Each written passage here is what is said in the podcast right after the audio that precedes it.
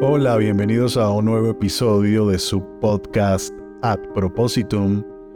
Hoy con un tema que ha venido sonando mucho las últimas semanas, pues por supuesto están ustedes enterados que me he lanzado en esta nueva aventura con mi amiga Marimar Vega, abriendo El Rincón de los Errores, un nuevo podcast que puedes encontrar también en video en todas las plataformas y que parte de una perspectiva en donde queremos poner encima de la mesa que equivocarse puede ser hasta bien visto.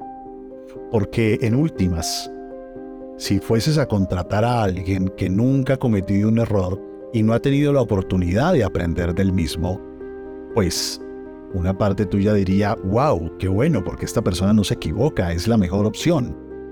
Pero ¿saben cuál es el problema? Que es imposible no errar. Víctor Frankel, mi maestro, decía que habían tres cosas en la vida con las que nos íbamos a confrontar. La primera de ellas, con que íbamos a morir. Todos vamos a morir algún día. La segunda de ellas, con que vamos a perder algo que amamos o que es valioso y por lo tanto vamos a sufrir. Y la tercera, todos vamos a equivocarnos. Sin embargo, vivimos como si no fuéramos a morir, negando cualquier forma de sufrimiento y, por supuesto, de manera obsesiva, buscando no equivocarnos o justificando cualquier posible error para que nuestro ego no quede lastimado.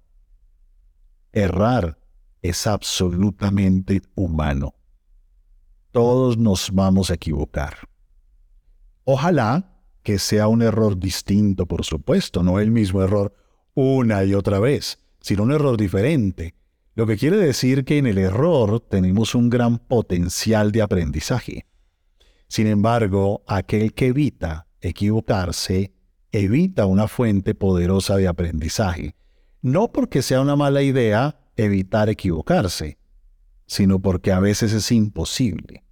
Claro que hay que hacer las cosas bien, por supuesto, Claro que hay que dar lo mejor que tenemos para dar. Claro que sí. El tema es que eso no quiere decir que no nos equivoquemos a veces, y en las diferentes esferas de la vida. Y como es un existenciario, es decir, como es algo que sí o sí vamos a vivir, ¿por qué mejor no tener una actitud de aprendizaje? Algo que me permita sacar lo mejor de ello. Miren, uno puede tener una mentalidad fija, un mindset estático. De esos que creen que el mundo se divide en dos tipos de personas. Los que nacen con el talento y los que no tienen el talento. Los que nacen inteligentes y los que no tienen la inteligencia. Y cuando uno vive en estos polos de lo negro y de lo blanco, pues se pasa toda la vida evitando que la gente se dé cuenta que uno pertenece al polo mal visto. ¿Qué pasaría si pensáramos que tenemos solo dos opciones? Ser perfectos o ser imperfectos. Ser inteligentes o no ser inteligentes. Ser decentes o ser indecentes. Pues sería dramático. Sería dramático porque entre el cero de la decencia y el 100 de la decencia hay 99. Y si 98 no es 100, quiere decir que no soy decente, sino que pertenezco al grupo de los indecentes. Entre el cero de la ausencia de inteligencia y el 100 de la inteligencia, hay 99. Pero si estoy en un 90 o en un 95, quiere decir que no estoy en la inteligencia, sino en la no inteligencia. Nunca bastaría nada. Y me la pasaría entonces todo el tiempo hiperalerta para que nadie se dé cuenta que estoy en el 80 o en el 93 o en el 98. Y eso haría, por supuesto, que yo tuviese una presión fuerte para parecer que estoy en el 100. Luego, las diferentes cosas que pasan en la vida, los retos de la vida, yo intentaría evitarlos. ¿Qué tal que en este reto yo falle o yo fracase? Las dificultades de la vida, los obstáculos, no, qué susto. Yo abandono fácilmente esto o me pongo en la defensiva porque pueden ser formas de mostrar que no estoy en el 100 y por lo tanto no pertenezco al grupo de los que tienen el talento, la inteligencia, las buenas formas. Es más, el esfuerzo. El esfuerzo es algo complejo porque tendría que pasármela toda la vida esforzado y luchado para tratar de demostrar que sí tengo el nivel. Y al final pues sería infructuoso. Porque haga lo que haga, lo tengo o no lo tengo. Imagínense lo terrible que serían las críticas. No podría yo aceptar las críticas, tendría que ignorar los comentarios o justificarlos todo el tiempo, porque una crítica significa que no estoy en el 100, no soy inteligente, no soy talentoso, no tengo el nivel. Y por supuesto el éxito de los demás, pues sería súper amenazante. Porque entonces, ¿cómo así? Todos pertenecen a ese nivel y entonces yo qué? Muy fuerte, muy difícil muy difícil. Una mentalidad estrecha, una mentalidad fija, hace que el estrés carcoma la vida. Por suerte, como dice la doctora Carol de la Universidad de Stanford cuando publica este maravilloso texto Mindset, también está la posibilidad de tener una mente de crecimiento, una actitud distinta, una forma de ver la posibilidad de errar o de fracasar con otros ojos es que cuando tienes una mentalidad de crecimiento, lo que rige es el deseo de aprender, no el deseo de demostrar, sino el deseo de aprender. ¿Y eso qué quiere decir? Que los retos los acogemos con los brazos abiertos, porque un reto no es la oportunidad de demostrar si tengo el nivel o no tengo el nivel.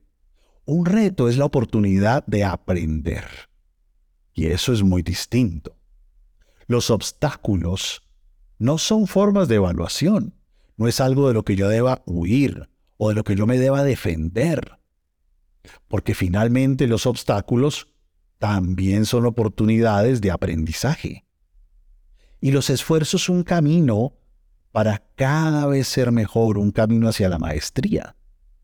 ¿Yo por qué le tendría miedo a las críticas si las críticas son una oportunidad para aprender. Pero es un mindset distinto, es una mentalidad de crecimiento, no una mentalidad fija en donde debo andar demostrando. Si no debo andar demostrando, porque mi mindset está dirigido a aprender, bienvenida las críticas, bienvenido el feedback. Por favor, dime cuáles son mis áreas de oportunidad o de mejora. ¿Y por qué habría de molestarme a mí el éxito de los demás? si el éxito de los demás no reflejaría que ellos sí pueden y yo no puedo, que ellos sí lo tienen y yo no lo tengo, para nada. El éxito de los demás serían lecciones maravillosas de aprendizaje, serían oportunidades de inspiración en el éxito de los demás. Es muy distinto vivir así. Es muy diferente. ¿Y yo por qué envidiaría a esta persona? ¿Y a mí por qué me daría esta obsesión de criticarlo todo cuando veo que alguien es exitoso y se supone que no tiene las mismas condiciones que yo, que sí he estudiado y sí he hecho todo esto? ¿Por qué? Si es que yo no tengo una mentalidad fija. Yo tengo una mentalidad de crecimiento y por lo tanto lo que hago es aprender de esa persona, que en el fondo envidio. Lo que hago es aprender de esa persona que juzgo como mala, torpe, inadecuada, y como yo, que sí soy bueno, que no soy torpe y que sí sé, entonces no soy tan exitoso como este otro. Más bien me dedico a aprender qué es lo que hace bien, cómo es que sí lo logra, qué es lo que hay ahí que quizás no hay aquí.